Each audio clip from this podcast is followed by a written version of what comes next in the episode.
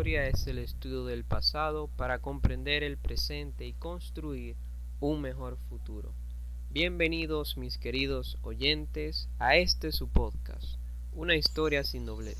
Yo soy Andy de la Cruz, un estudiante de ciencias sociales y apasionado de la historia.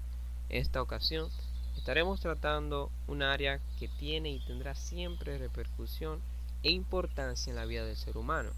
Esta área es la historia. Primero es preciso definir lo que se entiende como historia.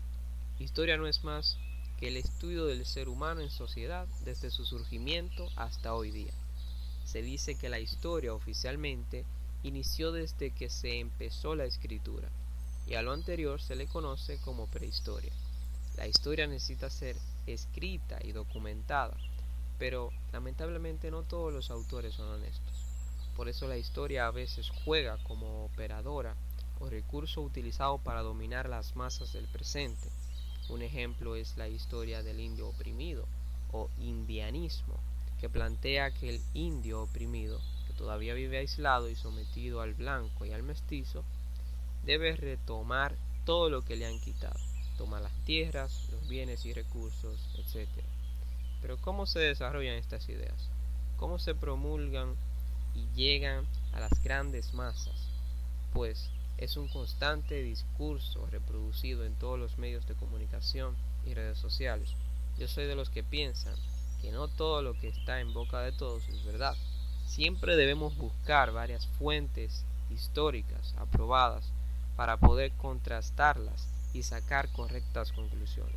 Otros ejemplos son los ataques a la iglesia. Una de las famosas leyendas negras de la iglesia y relacionada con lo anterior fue la conquista de América del siglo XV este es un tema muy delicado, pero usado para mentir y señalar a la iglesia de eh, oscurantista y malvada. La corona española eh, en este caso aprobó los viajes de los exploradores españoles. Estos llegan a descubrir tierras no conocidas por el antiguo mundo. Eh, luego llegan y colonizan estas tierras. Pero estos colones siempre recibieron órdenes precisas y eh, de, bueno, de, estos reyes católicos influenciados por el Papa de la época.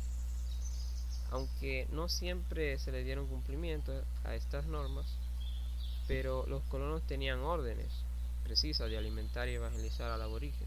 No obstante, de aquí salen eh, críticas a la iglesia, sin tener en cuenta de que los defensores de, de esos indios fueron monjes religiosos y la misma reina Isabel que, crea las legislaciones indianas del siglo XIV y XV eh, con, respecto al, maltrato del aborigen.